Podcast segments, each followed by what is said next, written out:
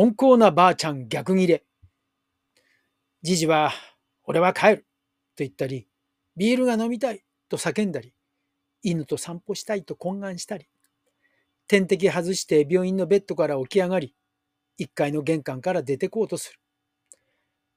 看護師さんに見つかってベッドまで連れ戻される。じじのカンファレンスの日がやってきました。市民病院でじいちゃんのカンファレンス。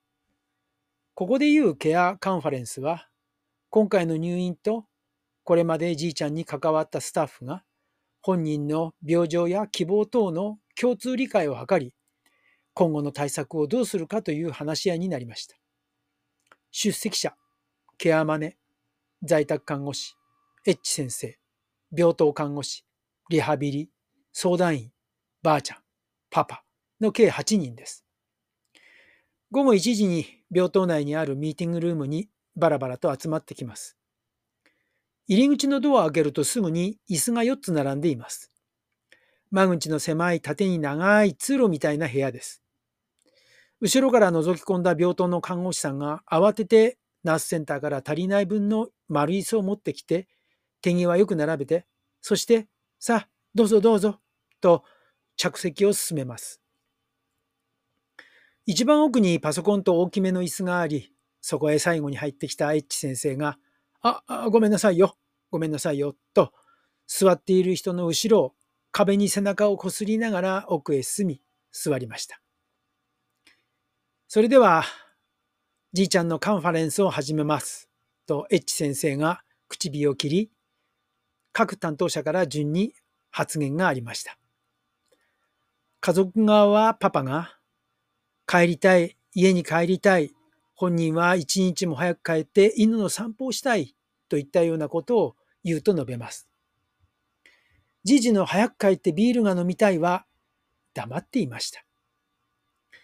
30分ほどしてエッチ先生から本人の病状が悪化することを避け、なおかつ本人の希望が家に帰りたいということを踏まえて、投薬についてと診療体制については、お話があり、退院が決まりました。9月11日の午後に退院決定。入院の、入院が8月の上旬でしたから、もう1ヶ月も近くも経ってしまいました。1ヶ月もじじがいないと、いないなりの生活になっています。それがパターン化されているというか、静かで、特に夜が静かで快適でした。じじい帰ってくるがんけ。娘は膨れ面で聞いてきた。パパは同情した顔で、ああ、と答えた。温厚なばあちゃん逆ギレ。1ヶ月ぶりにじいちゃんが入院先から家に帰ってきました。帰ってきた直後で顔はニコニコです。ばあちゃんもニコニコしてじじのお世話をします。じじ、おい、ビールとばあちゃんに命令し、ハッピー愛犬はどこ行った？と早速甘いものでもやろうとします。夕飯は娘の作った鶏肉を焼いたのと野菜のナムルとじじの好きなお刺身です。好きなビールを飲んですっかり出来上がったじいちゃん。しかし、その光景は一瞬にして変わります。食後しばらくすると、じじとばばは激しく喧嘩を始めます。じじ、おらの薬どこやったがよ？ばば、知らんちゃよ、あんたの薬なんか。じじはばばに大声で怒鳴る。ばばも負けじと大声で応戦し、テーブルをどんどん叩く。え？と、一瞬たじろぐ。ばあちゃん怒ってる。ばあちゃんが逆切れしてる。娘が叫びました。これまでじじのことをあなたと言っていたのに、あんたと言っている。話すときはいつも優しく穏やかなのに、激しい腹の底からの怒鳴り声。あんなに茶道やお茶をお花を楽しみ、温厚な人だと評判だったばあちゃんが、決死の形相で唾を飛ばし合い喧嘩している。原因は、じじの薬の袋がないと騒ぎ出したらしい。おそらく被害妄想。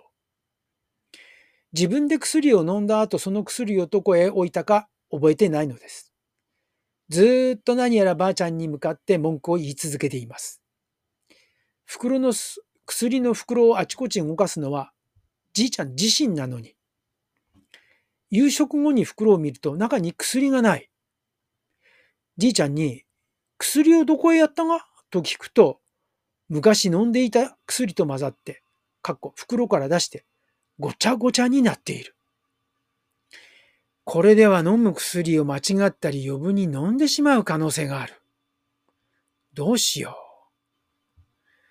これまで本人が自分で飲めていた薬が、ある日気がつくと飲めなくなっていたことってありますか？と、今日はここまで。では、また。